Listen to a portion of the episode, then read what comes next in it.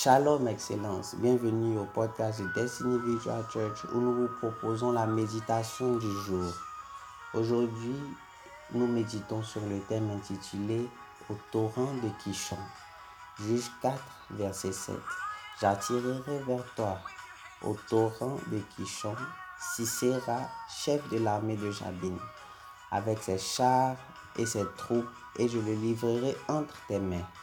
Le torrent de Kishon était le fief de Sisera. C'était l'endroit où son armée faisait son entraînement, un endroit hautement sécurisé. C'était aussi le lieu où il massacrait ses ennemis.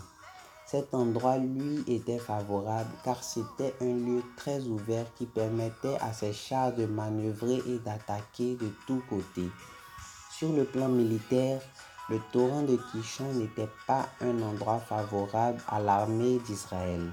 C'était un match à l'extérieur. Mais c'était à cet endroit que Dieu permit à Israël de combattre Sisera et son armée.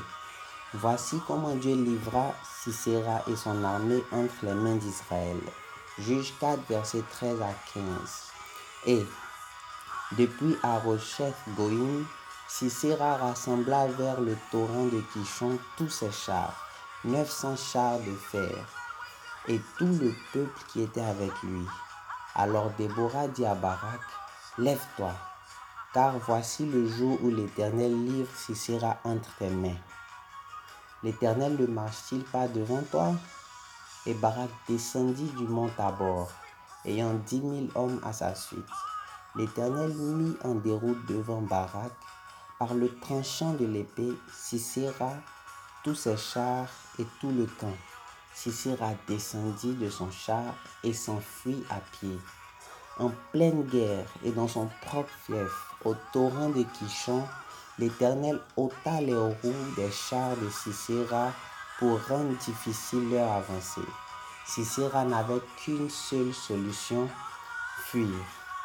Ce sera aussi l'unique option offerte à vos ennemis. Ils tomberont en leur propre fief. Pourquoi Sisera prit-il la fuite? Il prit la fuite parce que l'Éternel avait ôté les roues de ses chars de fer. Pour une fois, son char de fer le lâcha. Pour une fois, le torrent de Kishon lui fut défavorable. Dieu l'humilia sur son propre char de fer dans son propre à l'apogée de sa force. C'est l'Éternel qui détermine le vainqueur. C'est lui qui fait tomber le protecteur et le protéger par-dessus. Telle est votre part, Excellence. L'Éternel humiliera votre ennemi dans son propre fief. À suivre. Pensée du jour. Le cheval est équipé pour le jour de la bataille mais la victoire appartient à l'Éternel, dit Proverbe 21, verset 31. Excellence, je vous donne rendez-vous demain sur cette même chaîne. N'oubliez pas de partager, vous abonner et visiter notre site au www.destinyvirtualchurch.org. Méditation préparée par le pasteur Georges Amwako et servie par l'équipe de DVC. Moi, c'est Junior Amwako pour vous servir.